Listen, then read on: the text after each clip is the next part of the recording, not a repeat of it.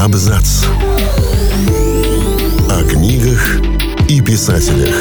О книгах и писателях. Всем привет, я Олег Булдаков, и сегодня я расскажу вам интересные факты из биографии поэта Афанасия Фета. Я пришел к тебе с приветом рассказать, что солнце встало. Афанасий Фет – один из самых ярких, самобытных и трепетных русских поэтов. Его произведения исполнены такой нежности и лиризма, что трудно не влюбиться в них. Своим талантом, пробудившимся в нем еще в студенческие годы, он обязан непростой судьбе. Борьба за дворянский титул, трагическая первая любовь – все это нашло отражение в творчестве классика. В нашем материале мы расскажем о самых интересных, а порой и загадочных фактах из биографии литератора. Истинное происхождение классика до сих пор вызывает ожесточенные споры между биографами и историками. Дело в том, что Фет еще в детстве был лишен дворянского титула отца.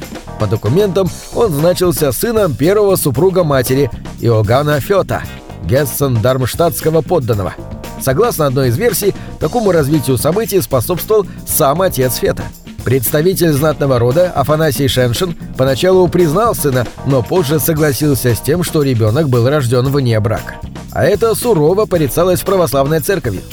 Так или иначе, эта история повлияла на всю дальнейшую жизнь поэта. На протяжении многих лет ему приходилось бороться за свои права, чтобы не только вернуть фамилию и дворянские привилегии, но и русское подданство. Утратив право на фамилию, поэт считался чужестранцем, пришельцем и разночинцем – Подписываться литератор обязан был так. К всему руку приложил иностранец Фет. С тем же званием он и окончил в Москве философский факультет. Отлучение от семьи и фамилий и неутихающая боль по поводу собственной неустроенности, вероятно, и пробудили у будущего классика поэтический дар. В студенчестве Фет вместо того, чтобы посещать лекции, предпочитал писать стихи. В 1840-м вышел его первый сборник «Лирический пантеон», в период 1842-43 годы в журналах было опубликовано 85 стихотворений. Талант начинающего поэта даже был отмечен Гоголем. Фет сам отправил писателю свои тексты, а вскоре через знакомого получил отзыв. Гоголь сказал «это несомненное дарование». Первый успех на литературном поприще никак не приблизил Афанасия к семейному состоянию.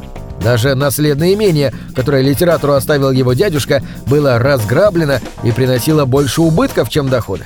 Чтобы не умереть с голоду, Фет отправился служить в армию, приняв решение всего добиться самостоятельно.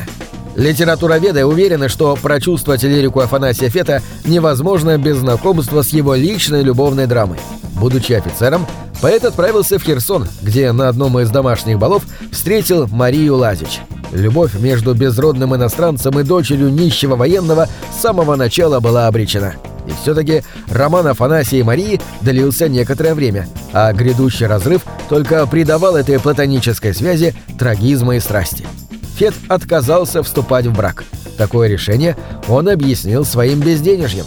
Несмотря на мольбы возлюбленной, поэт прекратил с ней общение, а спустя непродолжительное время Лазич погибла в огне – от лампадки загорелось ее кисейное платье. До конца дней Фет считал, что в смерти Марии виноват он. Единственную жену и верного соратника классика тоже звали Марии. Боткина, дочь московского торговца чаем, показалась поэту очень выгодной партией. И несмотря на то, что особой страсти в этой паре не было, они мирно и гармонично прожили целых 35 лет. Стоит отдать должное Фету. Обретя, наконец, состояние, тот не только удержал его, но и сумел приумножить. Известно, что между Некрасовым и Фетом не случалось открытых стычек. Некрасов даже хвалил коллегу в одной из своих статей. Однако некоторое непонимание между классиками все-таки существовало. Заключалось оно главным образом в разности стилей и взглядов на жизнь.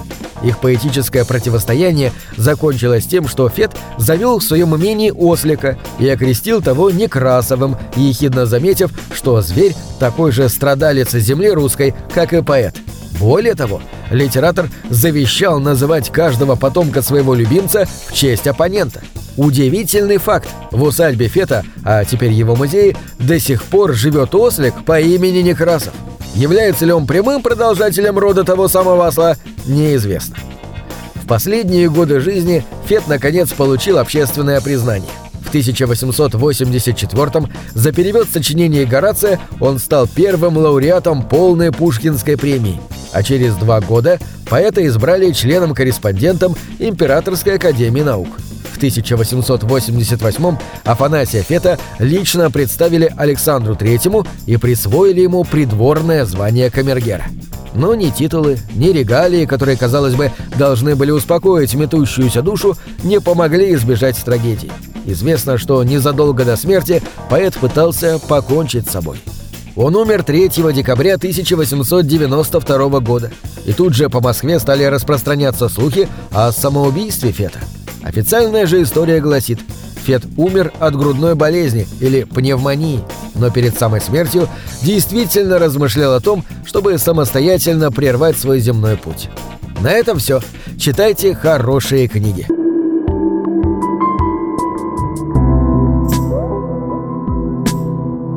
Книги — это двери, что выводят тебя из четырех стен.